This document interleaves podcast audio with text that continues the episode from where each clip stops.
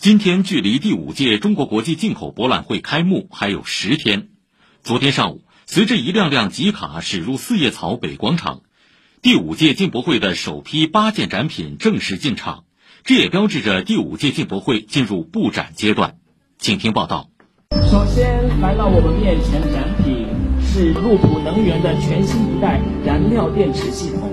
首批进场的八件展品分别来自装备展区、医疗展区和汽车展区。来自加拿大的路普能源首次参展进博会，带来了他们新近研发上市的一款燃料电池系统。路普能源市场经理华秋梅说：“这款系统实现了燃料电池在功率和使用上的大幅提升。我们是一个最新一代的燃料电池系统，它的额定功率是一百二十千瓦，现在最高的系统效率能够达到百分之六十。因为通常业内呢。”那我效率那的话，大概在百分之四十到五十的区间段，我们能够在持续比较长的一个续航范围内，能保持百分之六十的这个高的效率，那是确实对业界来讲是比较技术上去非常有创新的。去年也有展品首批入场的天田公司，今年再次携全自动折弯加工系统而来。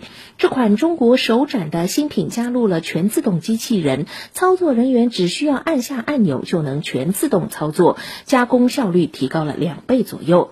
吉医医疗今年将有十款展品在进博会上进行中国首秀，其中两款率先入场。吉医医疗大中华区企业品牌总经理钟路英介绍，其中的一款超高端 CT 全新平台有业界最宽十六厘米的探测，极速全脑扫描可以从容的应对脑卒中的检查，将传统的二十分钟的流程缩短到五分钟。另外一个呢是五维全息的 PET CT，它能够带来。微小病灶的，尤其是癌症病灶的一个精准的显像。此外，西门子医疗的全球首款光子技术 CT，通用汽车的悍马纯电 SUV，以及瑞士斯大拉格的高精度铣床，也作为首批展品提前入场布展。